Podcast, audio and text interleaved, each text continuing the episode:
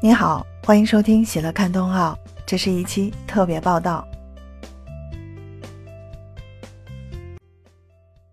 二月十九日晚，被冰迷亲切地称作“葱桶组合”的隋文静、韩聪，在北京冬奥会花样滑冰双人滑比赛中力挫三队来自俄罗斯奥委会队的强敌，傲然登顶。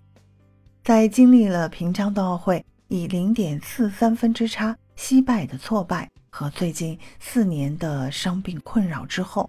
这对当今中国双人滑头号组合终成大器。继2010年温哥华冬奥会申雪赵宏博、庞青统建包揽双人滑金银牌之后，中国花样滑冰又续写了新的华美篇章。隋文静、韩聪的这枚金牌实至名归，振奋人心。在北京冬奥会上，孙静、韩聪。既要面对来自俄罗斯奥委会队的三队顶尖高手的围堵，又要消化主场作战期望值高的巨大压力，还要经历因为赛程安排带来的超长等待，夺冠难度之大可想而知。然而，皇天不负有心人，尊敬韩聪最终克服了重重困难，完成了自我超越。用极尽完美的表现，将命运牢牢掌握在自己的手中，以一场扣人心弦的险胜，弥补了四年前错失金牌的遗憾。葱桶组合在具有悠久历史的首都体育馆斩获中国花样滑冰冬奥第二金，也实现了双人滑这个小项上的完美传承。中国双人滑在2006年都灵奥运会和2010年冬奥会上的表演震撼世界，靠的是老师姚兵带出的三对组合：申雪、赵宏博、庞青、统建和张丹、张浩。江山代有人才出，如今孙文静、韩聪独步天下，彭程、金阳也跻身世界一流组合行列。有着冠军基因的赵宏博。交上了他转型成为教练之后最漂亮的一张答卷。已经退休的姚斌也重新复出，再助一臂之力。这份荣耀的背后是中国双人滑的薪火相传。从冰上蝴蝶程璐的世锦赛首金，到申雪赵宏博和隋文静韩聪的冬奥会双金，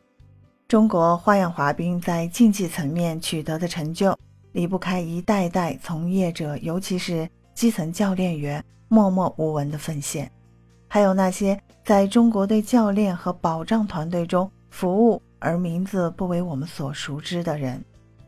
以隋文静、韩聪为例，他们在进入国家队之前，曾先后接受过陈秀静、栾波的指点。前者是隋文静、韩聪、金博洋等人的启蒙教练，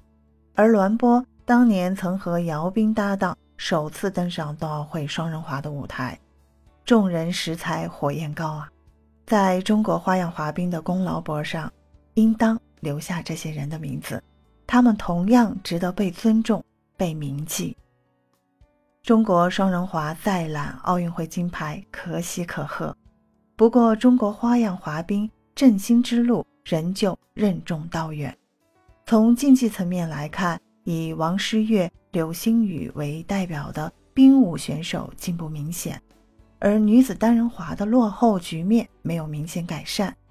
男子单人滑冲击巅峰之路也并不平坦，在整体实力、人才储备等方面，我们与欧美乃至近邻日本还有较大的差距。